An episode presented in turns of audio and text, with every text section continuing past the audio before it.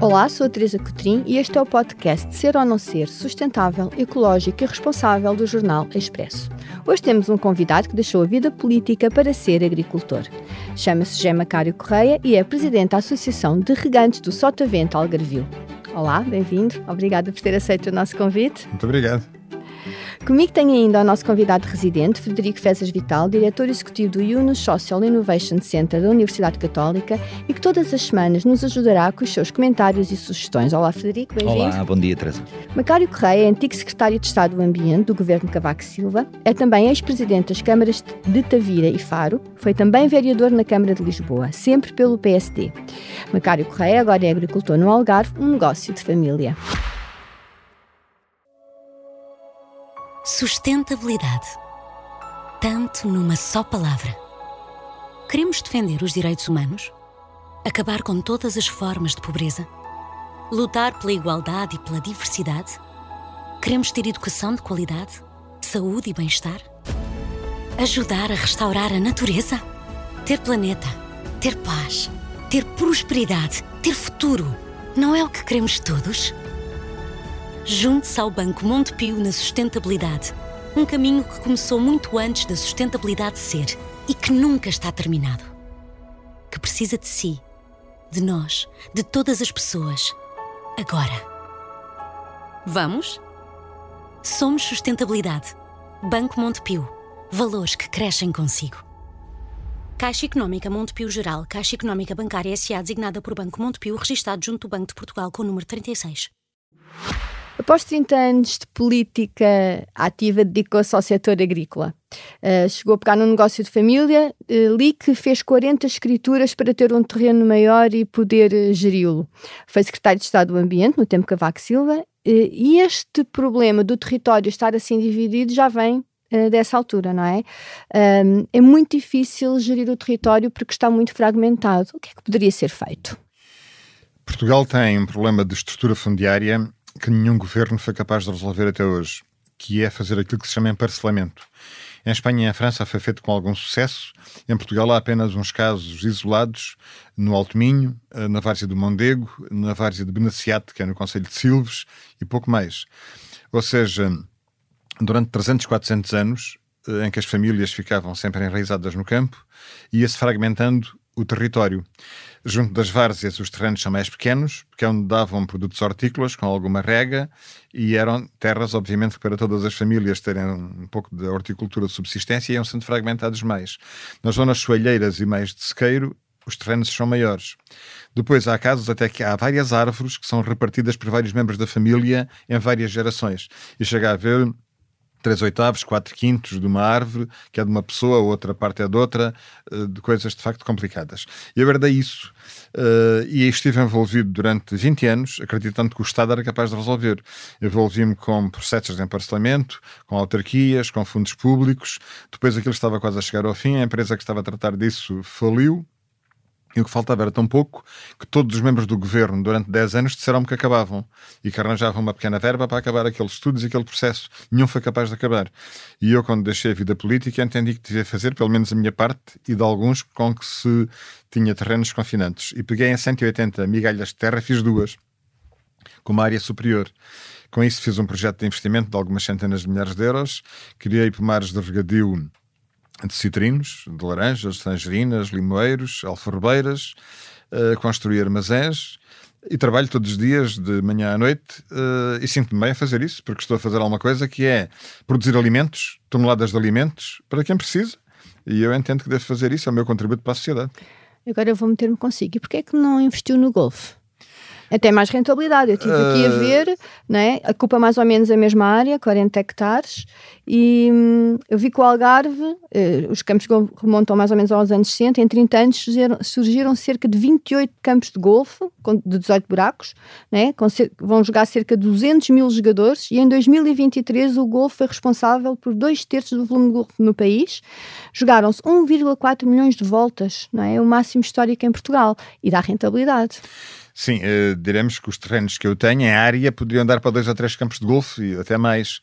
Mas são terrenos inclinados em zonas que não é fácil fazer campos de golfe. Ah, foi por isso, por causa do terreno. Mas mesmo que o terreno fosse mais plano, a minha vocação seria produzir laranjas e alfarrobas. Não tenho nada contra as pessoas que fazem golfe, antes pelo contrário, mas não é a minha vocação e cada um de nós tem a sua vocação. Eu uh, tenho um passado de vida pública que é conhecido, mas uh, a minha raiz é o campo e eu tenho um dever para com os meus antepassados e quero transmitir aos meus filhos. A terra é para produzir alimentos e o nosso dever é de colocá-la em produção, não a abandonar. Num país em que importa tantos alimentos, temos uma balança alimentar desequilibrada, devemos produzir comida para quem precisa, quer em Portugal, quer para exportação. E isso dá-me prazer de produzir alimentos e de fazer naturalmente esses investimentos que estão a ocorrer. Hoje em dia com a mão de obra asiática, porque a mão de obra portuguesa é escassa e a que existe não está muito disponível para trabalhar nisto. De maneira que nós, neste período e nos próximos anos, grande parte da mão de obra da restauração, da agricultura e de outros setores será mão de obra de origem estrangeira. Como é que faz? Contrata lá fora? Seja, existem milhares de cidadãos em Portugal, oriundos dos países uh, asiáticos e também do Brasil, da África, mas na agricultura do Algarve é sobretudo pessoas do Nepal, do Bangladesh, da Índia, do Paquistão. São esses que são a base da obra do, da agricultura do Algarve. Porque algarvios a trabalhar na apanha de laranjas eu não conheço nenhum. Uh, há alguns no desemprego, que recebem enfim, os vários subsídios que a gente sabe, uh, mas não se lhe propuser que possam apanhar laranjas, não, não querem. Eu, aliás, sou contactado às vezes por pessoas que me perguntam se, se há trabalho, e trabalha, mas é apanhar laranjas. Ah, isso não, não, não tem interesse. Uh, mas os citrinos não dão tanto rendimento. Em 2022 colocou 7 toneladas de tangerina à venda no Facebook por 30 cêntimos o quilo. Uh, Porquê é que fez isto? Uh, fiz isso por uma razão que lhe explico muito facilmente. Há muitas variedades de tangerinas e há umas que são as ancores, que têm umas pintinhas na pele. É uma coisa natural daquela variedade. O miolo, são bem doces. O miolo é excelente, mas a pele tem aquelas pintinhas. E por vezes uh, as pessoas que vão aos supermercados comprar compram com os olhos e não compram com a boca. Porque se soubessem comprar com a boca, compravam sempre aquelas. Mas como compram com os olhos, acham que aquilo não é muito bonito. E às vezes não tem a saída. E de maneira que eu disse, perder 7 toneladas de tangerinas no chão a apodrecerem, eu fiz uma comunicação e vendi aquilo tudo uh, sem ter que me preocupar. Tá Portanto, ou seja, se eu cruzasse os braços, não tivesse essa atitude, iam para o lixo. Assim deram seguramente comida a muita gente que ficou feliz por isso, a um preço barato, e eu fiquei naturalmente eh, com o meu trabalho recompensado, em vez de jogar para debaixo das árvores. Mas a laranja no Algarve tem muita concorrência de Marrocos, do Elva. Uh, como é que conseguem gerir? Uh, e, e, e, também penso que, em termos de, de quem ganha, neste caso, uh, dinheiro é o intermediário, não é tanto o agricultor. Como é que consegue gerir esta situação? Já não é bem assim. As cadeias alimentares uh, e as cadeias de escoamento dos produtos agrícolas vão mudando. Uh, há umas dezenas de anos atrás, era um caminhão que vinha durante a noite para o mercado abastecedor de Lisboa, do Porto ou de Coimbra e estendiam a fruta num descampado iam as pessoas do, das mercearias e das pequenas lojas comprar numa pequena caminhoneta, numa carrinha, ali durante a madrugada. Hoje em dia esse mundo não é assim.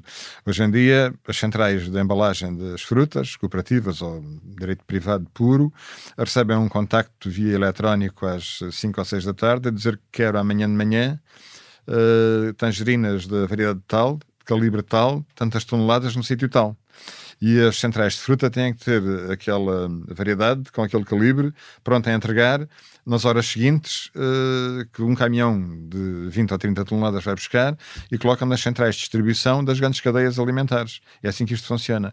Quem ganha dinheiro, de facto, são essas cadeias comerciais porque geralmente o agricultor hoje em dia já não é ele que coloca num intermediário clássico, coloca numa central fruteira que faz lavagem, calibragem, embalagem, ou seja, prepara uma fruta que vem do pomar, às vezes enlameada, com umas ervas pelo meio, eh, pode ter um nódulo verde, outra tem um bocado podre, outra tem um qualquer outro defeito, aquilo é tudo triado, lavado, embalado, e quando sai para uma loja é perfeitinho, todas do mesmo tamanho, todas com o mesmo aspecto, mas elas no campo não nascem assim.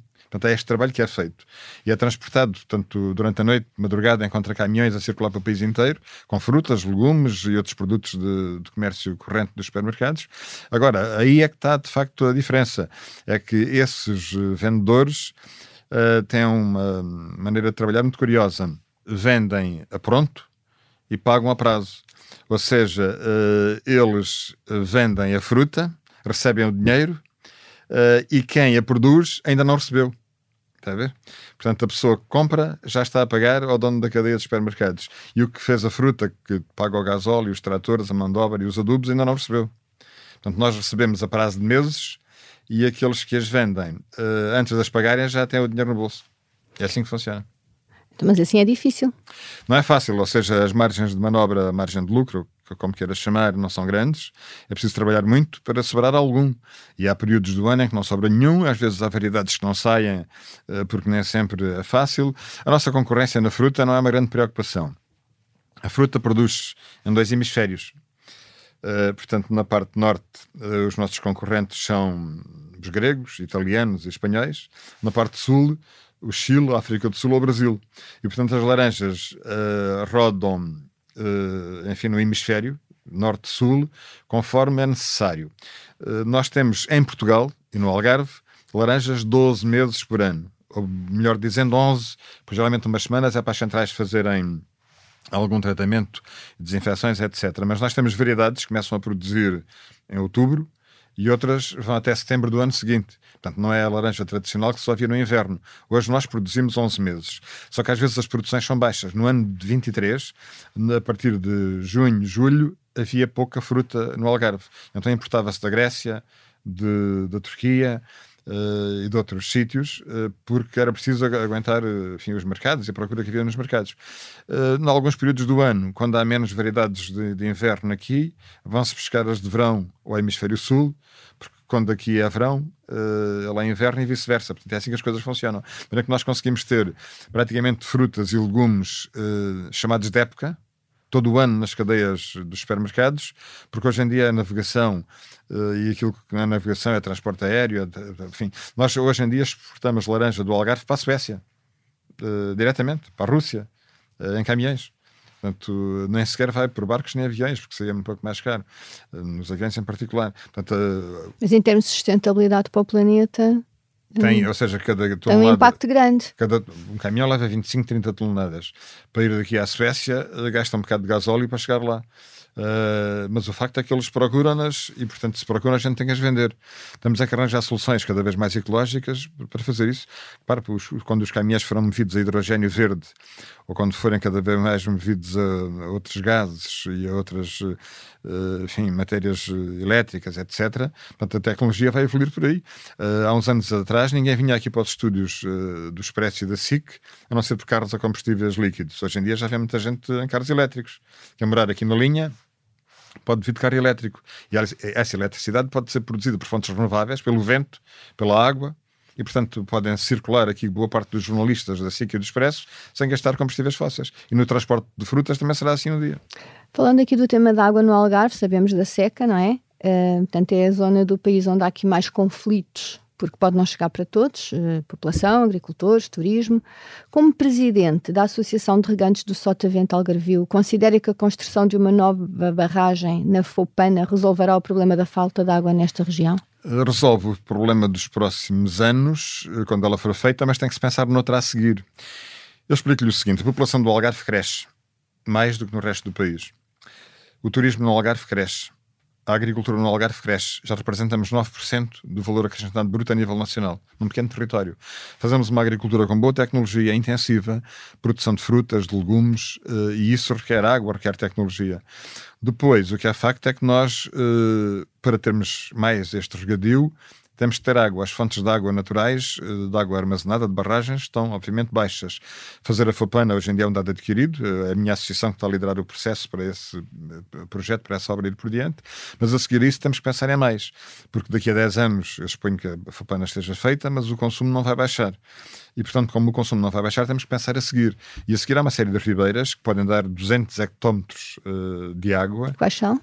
Olha, uh, de Fopana para cima temos o Vascão, temos a Ribeira de Oeiras, a Ribeira de Carreiras, a Ribeira de Terres e Cobres, a Ribeira de, de Limas, ou seja, todas estas são afluentes abaixo da Alqueva e que podem, obviamente, gerar água armazenada para alimentar todo o sotavento do Algarve numa cascata fopana ou de leite de beliche, com o sistema que está implantado, carrega o sotavento do Algarve e o Barlavento, porque há uma interligação que está feita uh, para Barlavento, porque as origens da água têm que ser sempre caminhadas de sotavento, ou seja, a zona de Faro, Vila Real Santo António, Faro, Espanha, porque são os afluentes do Guadiana. O principal rio que chega ao Algarve é o Guadiana e são os afluentes do Guadiana que têm condições para armazenar água e para fazer com que ela seja consumida em toda esta zona Sotavento, norte da Vira, de, de Castro Marim, de Alcotim, de Faro, de Olhão, e depois é transportada pela Quarteira, Lolé, em direção à Albufeira, para o outro lado. Porque a Serra de Monchique tem produção de água, mas não tem condições naturais de linhas de água para fazer barragens. Portanto, as barragens do futuro do Algarve é o pente de ribeiras afluentes do Guadiana, que do Alqueva até lá embaixo, à Fopana, uh, drenam uh, cerca de 200 hectómetros, que é mais do que o conjunto dos consumos que o Algarve tem neste momento. Mas o governo financia com meio milhão de euros e o resto? Meio milhão é o projeto. O projeto. A barragem há de ser 70, 80 ou 90. E onde é que vão buscar o dinheiro? O dinheiro tem que aparecer. Repara agora, para uma desalinizadora que vai produzir 16 hectómetros cúbicos, Sim. foi lançado um concurso por 90 milhões com esses 90 milhões, faz-se a barragem da Fopana, que produz o triplo ou o quádruplo dessa água. Portanto, eu tenho muito respeito por quem pensa nas desalinizadoras e haverá um tempo que temos que fazer mais, inquestionavelmente. Mas enquanto chover água doce, é preferível armazenar essa água doce do que estar a gastar dinheiro em uh, tratar água salgada, que tem custos brutais, e depois lança salmoura no meio marinho com complicações mais graves ainda. Mas construir uma barragem também tem impactos ambientais. Positivos. Não, não, também pode ter que mudar populações, pode... Uh, não é o caso ali. Ou seja, não temos nenhuma aldeia da luz uh, na, na, na, bacia da Fopana, do Vascão, do Leite, não temos lá ninguém, infelizmente. Mas tem animais, tem um ecossistema. Vão, vão, passar a ter água para beber, coisa que não tem agora. E depois temos outra coisa. Uh, estas vibeiras têm caudal ecológico quando chove. Quando não chove, têm cascalho, seco tendo uma barragem, tem um caudal ecológico permanente, ou seja, para o Godiana ter água doce permanente e a cunha salina não subir até Mértola, que é o caso agora, estas vibeiras no verão têm que estar a drenar água. Se cada uma destas barragens drenar um ou dois hectómetros por ano, tem água doce uh, na bacia do Godiana sempre. Coisa que não tem agora. Porque chove no inverno, a ribeira correu, correu muito. Acabou o inverno, chegou o verão, está seca. Portanto, as barragens têm um efeito ecológico positivo, porque mantêm uma rede de água a escorrer para as ribeiras e para a foz do Guadiana permanentemente. Mas a construção tem impacto. A construção tem, como tudo, tem impacto, ou seja, há umas estevas e umas pedras que vão ser eh, danificadas, é um facto. Mas cria um meio envolvente com interesse turístico, porque queria, olha, até uma praia fluvial que tem a barragem do Leite, que não tinha, no meio de um cerro, uma praia fluvial. Depois há condições para navegação, de recreio, eh, para parques de campismo, parques de caravanismo, percursos pedestres, a fauna passa a ter uh, condições vipícolas, de umidade, cria nova fauna, até mais rica e mais diversificada, porque tem água, tem umidade, e uh, isto é a jusante. Uh, a jusante tem uh, água a escorrer e tem estas condições de umidade permanente. E a montante tem também. Ou seja, cria um novo espaço artificial, mas que se torna, ao longo da história, um espaço de ambiente novo. Repara, o lago do Alqueva, criou condições ambientais completamente diferentes, onde antes de verão quase não corria nada, eram pedras secas. O pulo do lobo atravessava-se a pé. E hoje em dia tem água. Ainda dentro deste tema da gestão da água e da escassez da água, mas saindo de Portugal e abrindo um bocadinho mais o horizonte para a Europa, sobretudo o sul da Europa, temos tido algumas, alguns eventos e alguns dados nos últimos anos que são preocupantes. Um, sabemos também, eu queria aqui aproveitar também o seu, a sua experiência política para lhe fazer esta pergunta. Sabemos que para dar resposta a estes desafios um, é preciso não só que o poder político seja estratégico, focado e corajoso, como também seja a alavanca da cooperação com os outros setores da economia. A minha pergunta é, na sua opinião, que medidas concretas seria fundamental implementar a nível político para mitigar de forma significativa este problema da escassez da água e da sua gestão eficiente e responsável? E porque é que não está a ser feito aquilo que acha que deveria ser? Eu habituei-me nos anos 70 e 80, quando era jovem, olhar para os membros do governo, de qualquer governo, como figuras de referência que tinham currículo, tinham história, tinham peso. Olhávamos para aquelas pessoas que estavam nos governos, que nós conhecíamos o nome e a sociedade conhecia, como estadistas, estrategas, visionários e estiveram ligados às grandes decisões que se tomou na fundação da democracia e na evolução do país. Nos últimos anos a gente tem governos de gaiatos, de moços pequenos, ou seja, os estadistas, visionários, estrategas, pessoas com capacidade de decisão e com currículo desapareceram. Temos gaiatos com envelopes, com atrapalhadas, bicicletas, computadores. Quando diz gaiatos, acha que é uma questão de idade, de é, maturidade? É, é uma questão de idade e de mentalidade. Ou seja, a seleção da classe política foi-se degradando, porque os políticos são mal pagos.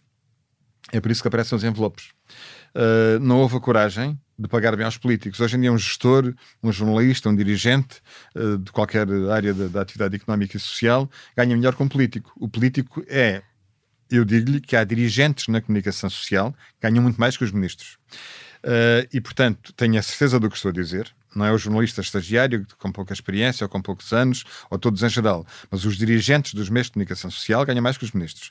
E, portanto, hoje em dia um ministro e um presidente de Câmara ganha pouquíssimo. Eu cheguei a convidar pessoas para as listas minhas em autarquias que me perguntavam, mas quanto é que eu vou ganhar? E eu dizia-lhe é mais ou menos isto. Ah, isso não. Dizer, porque qualquer pessoa, noutra qualquer atividade, na vida privada, numa pequena empresa, tem um nível de remuneração superior. Os políticos são mal pagos, têm responsabilidades e depois acabam por não ser selecionados os melhores, porque os melhores, os mais capazes, não querem ir para a política, porque estão sujeitos a uma exposição pública permanente, a um escrutínio permanente, a ganhar mal. Portanto, não é aliciante. A política tem que ter os mais qualificados, os mais capazes, e isso tem que ter uma remuneração. Eu, por uma empresa, escolho pessoas capazes, bons gestores e pago bem para gerirem bem a minha empresa. O Estado, aos ministros e aos autarcas e aos dirigentes, paga mal, não tem os melhores. Mas ao Sr. Engenheiro, voltando aqui à minha pergunta, o Sr. Engenheiro que é conhecido por ser frontal, muito frontal, e que tem essa maturidade e essa experiência, volta à pergunta, que medidas concretas nesta questão da gestão da água Sim. é que não estão a ser tomadas e deviam ser tomadas? Encaixa na resposta que dei atrás, que é uma meia resposta, mas vou dar outra metade. Ou seja, nos últimos anos não temos tido visionários para tratar deste problema. A questão da seca no Algarve não nasceu ontem, nem o ano passado. É um problema que tem anos, só que ninguém tomou decisões para resolver. Mas quando esteve no governo, esteve lá como presidente da Câmara, não é? Não conseguiu não. fazer nada? Eu fiz. Olha, e digo-lhe mais, ainda bem que põe essa pergunta. O Algarve tem seis barragens, três estão ligadas ao meu nome. E eu sou ainda um miúdo, à luz da história. Ou seja, eu peguei uh, em funções no governo há 37 anos, e peguei na obra do Funcho que estava em curso e levei-a por diante. Depois é do meu punho que saiu o despacho em outubro de 1991 para lançar a obra do Leite. E é com uma decisão minha, tomada com o ministro Amílcar Teias, era eu na altura presidente da comissão, melhor, da Associação dos Municípios do Algarve, e tomámos a decisão de arrancar com a barragem de Odeloca. Essas três estão ligadas ao meu nome. Em 2009? 2009, não, começou antes, em 2009 fechou as comportas encheu. Uh, Mas mesmo assim ficou aquém, não é? Porque não conseguiu mesmo não, assim eu, mitigar eu, o problema. Eu explico porquê. A barragem do Louca foi pensada para encher em 3 anos. Só que apanhou nestes 15, os últimos 10 foram de seca. Uh, precipitação abaixo da média. E é por isso que ela não encheu. Esperemos que encha um dia. Mas foi pensada nesse sentido. Mas pode acontecer o mesmo com as próximas, não é? Porque cada vez vai chover menos, a precipitação tem vindo a diminuir. Mas eu respondo a essa pergunta muito simpaticamente três barragens meias equivale a uma barragem meia cheia. Está a ver? Portanto, se eu não aproveitar a água doce que escorre, estou a admitir-me de uma função que devo exercer. Uh, este, este governo, esta governação dos últimos oito anos, assistiu ao problema da seca e não tomou nenhuma decisão relevante. Houve até um ministro que ocupou funções seis desses oito anos que gozava depreciativamente com os autarcas e outros dirigentes que lhe punham a questão da barragem do Fapana de outras. Dizia que não era preciso. Tá uh, e teve a única ideia, foi de fazer a desalinizadora, que vai custar uma fortuna. 16 milhões de metros cúbicos, não é? É essa? Ou, seja, 16 mil, ou melhor, 16 hectómetros, que são 16 milhões de metros cúbicos, uh, numa obra que começou por ser pensada em 25 milhões, depois passou a 50, foi lançado o concurso por 90 e eu acho que vai acabar em 200. Agora eu pergunto, 200 milhões de euros para produzir 16 hectómetros uh, de água é mais, uh, vale quase comprar água engarrafada, está a ver? Portanto, ou seja, a tecnologia das desalinizadoras há de evoluir e há de baixar o preço com certeza, mas neste momento investir esses milhões por 16 hectómetros é de facto preocupante.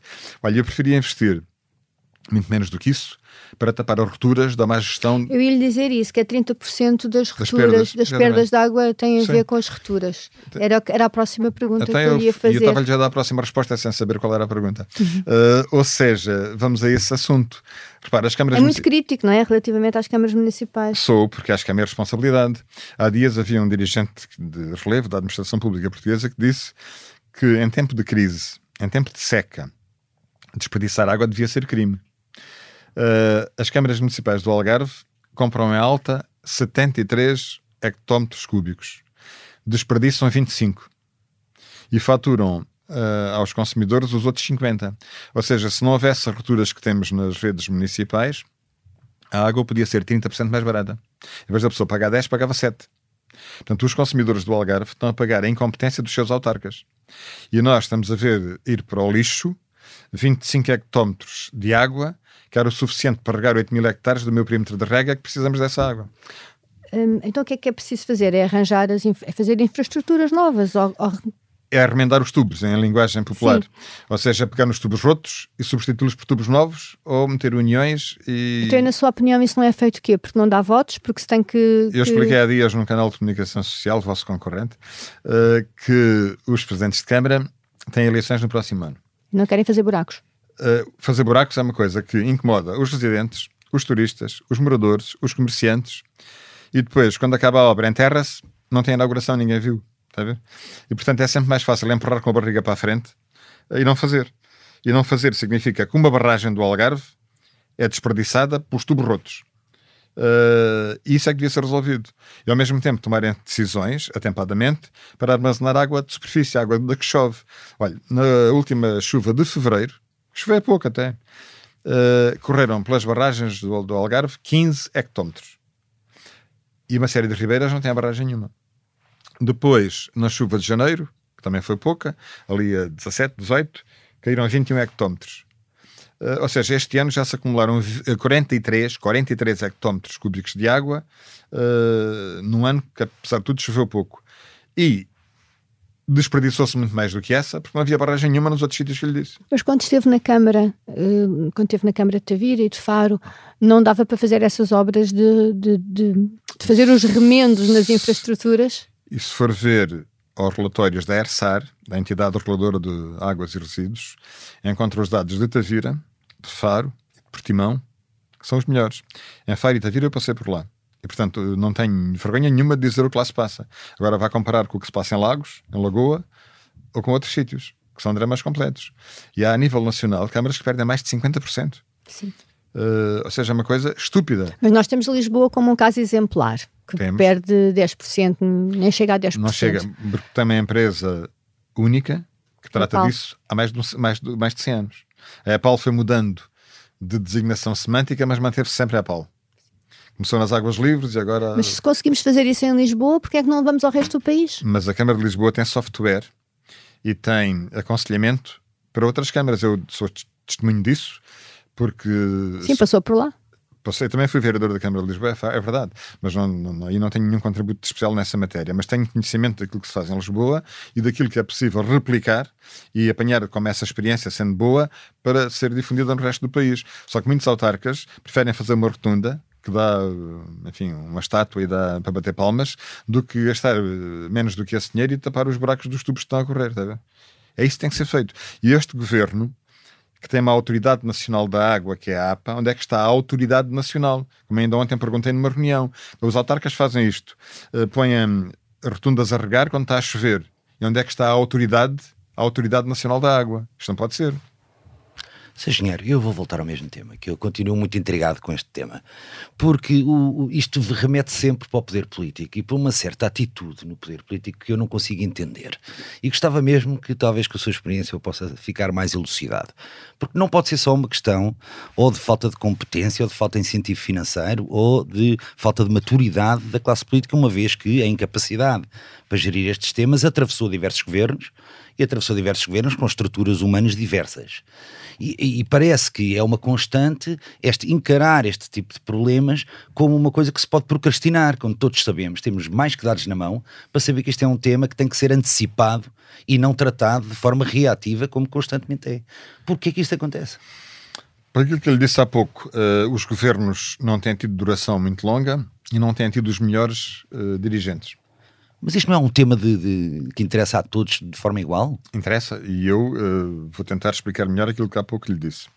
Eu disse-lhe que tínhamos falta de estadistas, visionários, estrategas, pessoas que sejam capazes de se antecipar aos problemas e pensar antes. Temos pouca gente dessa. E alguns que temos uh, estão noutros sítios, não estão dentro dos governos. O governo, qualquer que ele seja, que saia das eleições de 10 de março, tem que ter gente qualificada. E tem que haver a ousadia de pagar bem aos melhores. Hoje em dia, como lhe disse há pouco, é difícil recrutar pessoas para dirigir câmaras municipais, serviços públicos e para ocupar lugares no governo. É preciso dar melhores condições a essas pessoas para termos os melhores. Caso contrário, gente, somos governados pelos medíocres e os melhores estão do lado de fora. Isto não pode ser. É só uma questão de incentivo financeiro. É uma, é uma entre outras. E ter todo um sistema de funcionamento do Estado que seja dignificante. Estas cenas carnavalescas, recentemente, do Ministério Público, dos tribunais da PJ e da PSP, são coisas que 50 anos depois do 25 de Abril me envergonham. Eu dei muito da minha vida. Uh, saltei refeições, nunca tive condições para dizer que não a ninguém, deixei de dormir para que as coisas se resolvessem. Era a minha missão de serviço público. E quando vejo essas situações carnavalescas, o Ministério Público, tribunais, polícias, PJs, isto tudo, é uma desdignificação é medíocre aquilo que eu assisto. Não sei quem tem razão, a quem deixa de ter, quem é corrupto ou quem não é, mas as coisas têm que se fazer com sentido de Estado, com sentido de soberania e com sentido de justiça. E a justiça ainda não teve o 25 de Abril. É que 50 anos depois do 25 de Abril, o sistema de funcionamento da justiça é medieval. e é uma coisa que me preocupa. As empresas têm problemas para resolver, não são resolvidos, que a justiça não funciona. E depois estas cenas de, através da comunicação social, fazem-se perseguições a pessoas, independentemente de haver razões ou não haver, mas é curioso que a comunicação social articula-se, não sei porquê, com os órgãos de investigação criminal, são os órgãos de investigação criminal que se articulam com, as, com os meios de comunicação e fazem um espetáculo em torno de alguém, é julgado na praça, na praça pública antes de qualquer acusação ou de qualquer análise do processo em termos da justiça. Isto é uma vergonha. E é isto que degrada a democracia. Eu diria que precisamos dessa paixão, outra vez, na política. É verdade. Porquê é que não volta? Sabe, eu tenho-me feito várias vezes esse desafio, mas é uma coisa recorrente. Eh, é feito por jornalistas, por cidadão comum na rua, eh, a cada esquina, eh, porque não sei, eu deixei alguma relação boa com as pessoas, do sentimento de me empenhar nas coisas públicas, dos problemas dos outros, e há um certo sentimento de carência que venha e junte-se a nós e faça qualquer coisa por nós. Mas eu tenho uma maneira de ver a coisa que é assim: eu dei 30 anos da minha vida a essa missão. Não tratei do meu património, dos meus filhos, da minha vida, dos meus terrenos, e acho que devo fazer também isso. Ninguém me pode dizer que eu não dei à causa pública a minha parte. Dei 30 anos. Portanto, se alguém deu menos, admito que sim. Se alguém deu mais, respeito muito. Mas 30 anos à causa pública, já me sinto bem com a minha consciência. Já tem hum, a geração preparada, não é? Está aqui o seu filho, uh, vai, vai ficar com o seu património. é uma decisão deles. Não posso ser eu a decidir por eles, como é óbvio. Pelo menos o património imaterial e das convicções passa sempre. Sim, acho que sim. Mas isso deles se envolver na causa pública é uma decisão deles. Não, não, posso... não estou a falar mesmo a seguirem a agricultura. Eles podem seguir aquilo que quiserem, podem ser presidentes de Câmara, deputados, autarcas, governantes, eh, agricultores, é uma decisão deles. Eu não posso uh, ter essa hum, atitude uh, protecionista uh, e dizer o que é que eles de ser. Quer dizer, eles têm que ser pela sua liberdade própria, pela sua afirmação, pelo seu prazer de viver e pelas suas ambições próprias. Quer dizer, eu posso ter muito respeito por isso, muito carinho, ajudar, mas não posso ser eu ter um ar paternalista a dizer o que é que eles têm que ser. Isso é uma decisão deles, como é óbvio. Cara, aqui para terminar, como agricultor, como é que viu as greves que aconteceram este mês e o que é que, como é que considera a política agrícola comum? As traturadas. Bom, uh, as traturadas existiram e vão existir nos próximos tempos, uh, porque há três ou quatro coisas de caráter nacional e de caráter europeu. E eu não quero ser aqui muito longo na conversa, mas vou simplificar o que vou dizer. A nível europeu, a política agrícola está uh, inferiorizada perante um crescimento da política de ambiente. e são colocadas condições cada vez mais restritivas aos agricultores.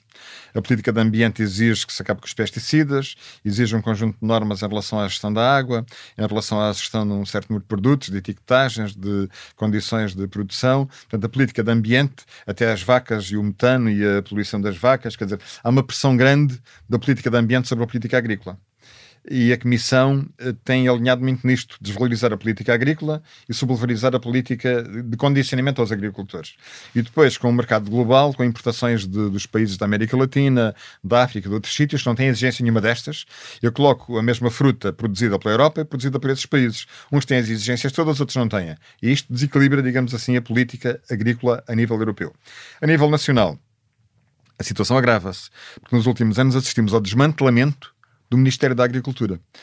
Ainda há pouco eu estava numa conferência a ouvir o, o ministro, que foi ministro Capolas Santos, que ele me dizia: no meu tempo, o Ministério da Agricultura tinha as florestas, a alimentação, as pescas, tinha direções regionais e era o sexto na hierarquia do Estado. Hoje, o Ministério da Agricultura é o 18 tem uma ministra sem peso político, e a dizer isto não é ofensa, mas é verdade, tem um ministério esfrangalhado, não tem as florestas, perdeu competências nos animais, as direções regionais de agricultura foram extintas, ou seja, é um ministério desmembrado, desfeito.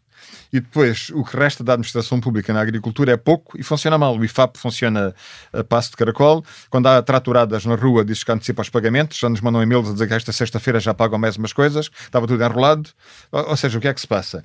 Um desequilíbrio nas políticas europeias da agricultura, um desequilíbrio e uma falta de peso político no Ministério da Agricultura em Portugal e os agricultores, perante esta desvalorização europeia e nacional, ficam na linha de baixo e sentem-se revoltados, porque sentem-se entalados a pagar impostos, a gente trabalha para pagar impostos no dia a dia, com condições cada vez mais exigentes e com produtos que são metidos nas cadeias alimentares que há pouco explicava e que as cadeias comerciais absorvem grande parte da nossa, da nossa margem de manobra, do nosso rendimento. E, portanto, nós trabalhamos para alimentar cadeias comerciais e para alimentar o Estado. Eu às vezes sinto nas contas que eu faço da minha pequena empresa, eu trabalho basicamente para dar ao Estado, para pagar impostos. E a gente a cada passo que dá uh, tem mais um imposto para pagar. Uh, todos os dias. Uh, portanto, estamos cercados de impostos. Temos uma carga fiscal que é 40% daquilo que se produz. Portanto, nós chegamos ao fim do mês e metade daquilo que fazemos é para dar ao Estado. Ou seja, para alimentar gaiatos no governo, despesa pública por todo o lado, 750 mil funcionários públicos que trabalham menos no privado, eh, meio-dia a menos. Nós no, trabalho, no privado trabalhamos para pagar impostos, mas meio-dia eles estão em casa porque ganham para trabalhar menos horas. Então, mas ainda quer subir o ordenado aos políticos, agora está a dizer que nós lhe pagamos com os impostos. Olha, eu, eu subia os ordenados aos políticos e precisava só de metade dos políticos. Eu explico-lhe porquê. Olha, a Assembleia da República tem 230. Desafio a senhora a dizer-me o nome de 15 uh, aos portugueses em geral. Mas isso tem a ver com outra questão. Tem a ver... É o desinteresse das pessoas. Exatamente, porque desvalorizou a função. E dos 230 que lá estão, a Assembleia da República funcionava com 50 ou 60. Mas por exemplo, a representação dos distritos, das regiões, admitemos que fossem 150. Uh, os outros 50, ou melhor, os outros 100 ou 80 podiam ir para casa ou para as empresas fazer outra coisa que fosse útil para a vida. Se é que soubessem, alguns não sabem, uh, porque dependem daquilo, não sabem fazer mais nada. Pronto. Uh, em relação aos, ao governo, este governo tem 60 e tal membros ou 70. Eu já pertenci a governos com 30. Ou seja, se o governo tivesse metade dos membros e melhor pagos, uh, era capaz de ter gente competente e capaz. Assim não tem, está a ver? Portanto, ou seja, é preciso. As administrações das empresas às vezes são pequenas porque têm os melhores. Uh, o governo vai crescendo em tamanho e vai diminuindo em qualidade. É aquilo que eu assisti nos últimos anos. É feliz como agricultor? Sim, sinto-me bem. Uh, dá para levantar cedo, trabalhar com o campo, ver a natureza mexer, ver os animais, ver as plantas, uh, ver algum dinheiro quando é possível, ver trabalho. Fisicamente é bom, dá saúde. Portanto, está a ver, é uma coisa que é feliz. É melhor que ser político. Uh, é melhor em certa medida, mas não quer dizer que ser político seja desprestigiante. Eu não tenho o discurso contra os políticos, porque são corruptos, são maus, são incompetentes. Eu fui político 30 anos e orgulho-me disso. E há políticos que são competentes e são sérios. Não diria que a classe política em geral é tomada como séria e como competente, mas isso cabe aos políticos saberem tomar as decisões certas para requalificarem a classe política. Os partidos terem os melhores, os governos terem os melhores, para que a gente tenha um país a caminhar para a frente. Temos um país demograficamente desfeito, envelhecido, com impostos em carga por toda a gente, com as empresas que não têm condições para investir. Eu preferia ter dinheiro para investir e criar postos de trabalho e criar economia, mas tenho que reservar metade para dar ao Estado para alimentar um conjunto de gente inoperante. Ainda por cima, se a administração pública funcionasse, mas vamos ao serviço de saúde, é uma desgraça. Vamos aos serviços do Estado, de onde queremos parceiros e papéis e autorizações, não funcionam. Uma desgraça completa. O Estado caiu na lama. Oxalá as eleições de 10 de março deem uma luz nova e uma orientação nova a esta vida. Muito obrigada. Obrigado, obrigada por ter aceito o nosso convite.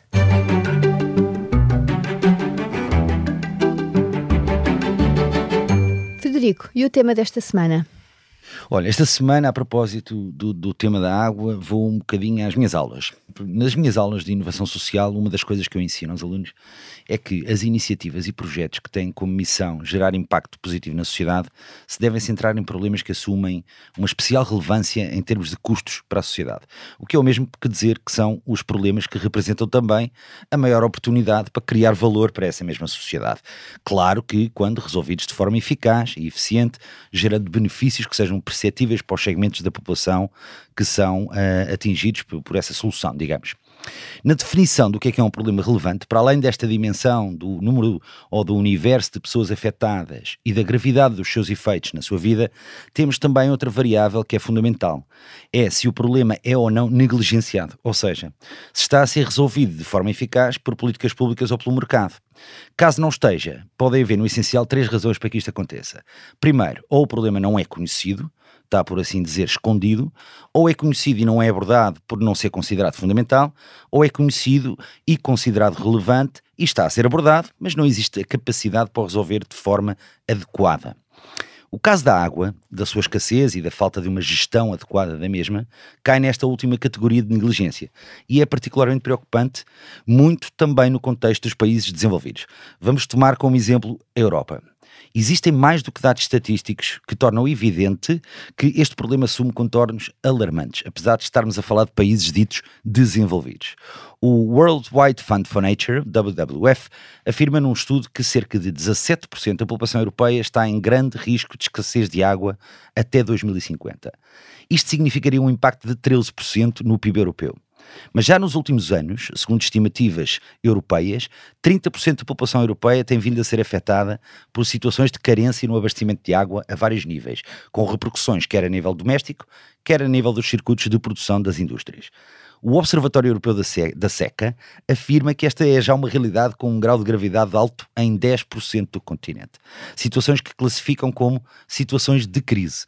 No sul da Europa, a situação é ainda pior. Alguns exemplos. França, com especial incidência no sul de França. Há cerca de seis meses, 68% dos níveis de água subterrânea do país estavam em risco. 68%. Em Barcelona, no ano passado, em abril, os reservatórios estavam em apenas 27% da sua capacidade, ao ponto de a Ministra da Transição Ecológica vir em declarações prever que a disponibilidade da água possa cair até 40% até 2050. Em Portugal, e segundo declarações recentes do Ministro do Ambiente e Ação Climática, Duarte Cordeiro, a capacidade das albufeiras do Algarve está agora em 25%, contra os 45% no período homólogo do ano passado. Tudo isto, parece-me a mim, deveria tornar esta uma matéria altamente prioritária, não só para governos, como para gestores e cidadãos em geral. E não basta dizer aos sete ventos que é prioritário, o que nem sequer acontece assim com tanta frequência. É preciso acompanhar o verbo com uma ação, uma ação determinada, acutilante e que antecipe as crises mas ainda não é isso que acontece.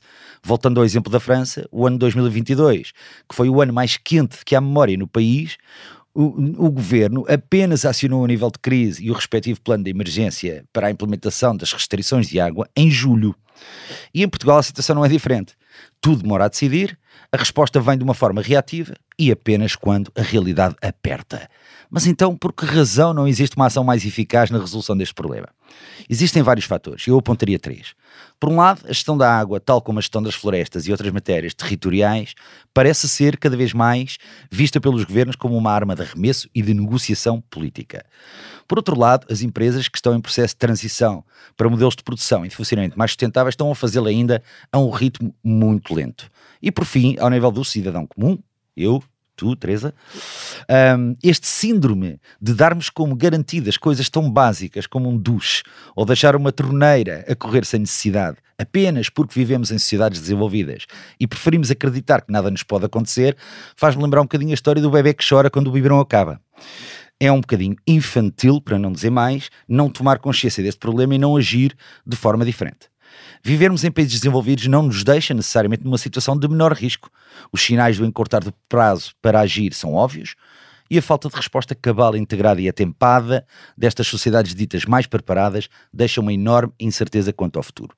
Esta é uma área na qual a colaboração entre setores diversos da economia é chave e no mundo das empresas já temos bons sinais. Em Portugal, para além do papel fundamental que a estrutura das águas de Portugal tem vindo a assumir, mas que o deve fazer, na minha opinião, de um modo um bocadinho menos político e um bocadinho mais estratégico para o país, foi criado em 2022 por um conjunto de empresas, dinamizado pela Católica Lisbon, o Pacto para a Gestão da Água em Portugal. Neste manifesto, as empresas assumem compromissos para a implementação de medidas concretas mais sustentáveis e eficazes dentro das suas organizações e também procuram colaborar para a aceleração desta agenda. Está previsto o lançamento de um estudo, ainda neste primeiro trimestre, que visa propor medidas de políticas públicas capazes de responder aos impactos da escassez da água em Portugal. É positivo, é um sinal de esperança, ainda a anos-luz do ritmo de ação que eu considero necessária para podermos ficar descansados. Fechar os olhos a este problema é um luxo. Um luxo que não nos podemos permitir. E parece não haver forma de se abrirem os olhos e as consciências das pessoas. Não consigo entender porque é que, por que razão somos tão difíceis e resistentes no que toca a assumir atitudes responsáveis? Isto não é uma brincadeira de meninos.